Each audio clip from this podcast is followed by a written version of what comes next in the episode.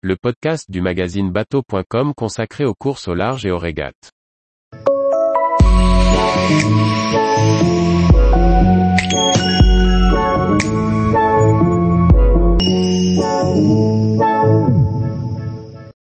Route du Rhum, la semaine qui coûtait plus de 10 millions d'euros. Par Briag Merlet. Après les Ultims, et les Ocean 50, les IMOCA et les premiers classes 40 ont fini leur route du Rhum. Tous battent des records et impressionnent. Mais qu'en est-il du coût de la journée gagnée sur une transat? Des chiffres qui font réfléchir sur le rapport à la vitesse. Charles Caudrelier a établi une performance extraordinaire en ralliant Saint-Malo à Pointe-à-Pitre en moins de 7 jours, exactement 6 jours, 19h47 minutes et 25 secondes sur la route du Rhum. Le talent du marin est incontestable, celui des architectes et constructeurs de l'ultime Maxi Edmond de Rothschild aussi. Ces machines ont le potentiel de nous faire rêver. La facture a aussi de quoi impressionner. Si les teams ne communiquent pas officiellement le coût des bateaux, un trimaran ultime 32 à 23,9 atteint actuellement autour de 15 millions d'euros. Seulement 4 jours plus tard, Erwan Leroux bouclait le parcours de la Transat en 10 jours, 21h35 minutes 52 secondes, sur un Ocean 50 moitié moins long. Mais aussi nettement moins cher, un écart d'environ 10 millions d'euros.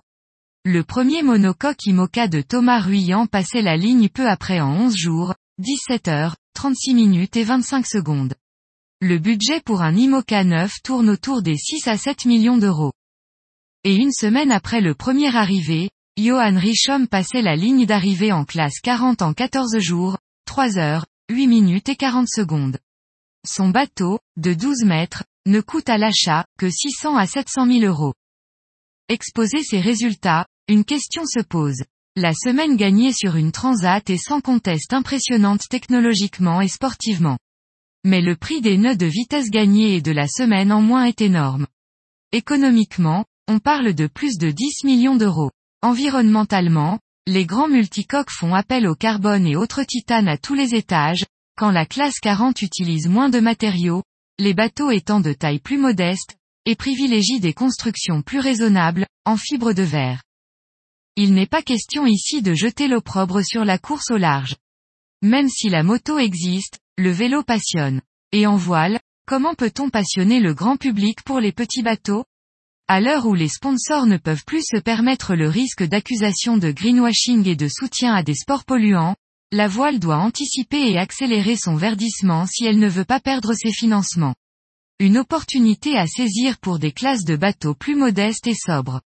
La classe 40, et le mini avant elle, ont montré que les innovations architecturales n'avaient pas toujours besoin de gigantisme.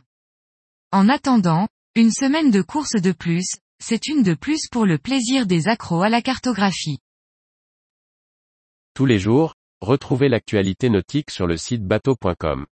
Et n'oubliez pas de laisser 5 étoiles sur votre logiciel de podcast.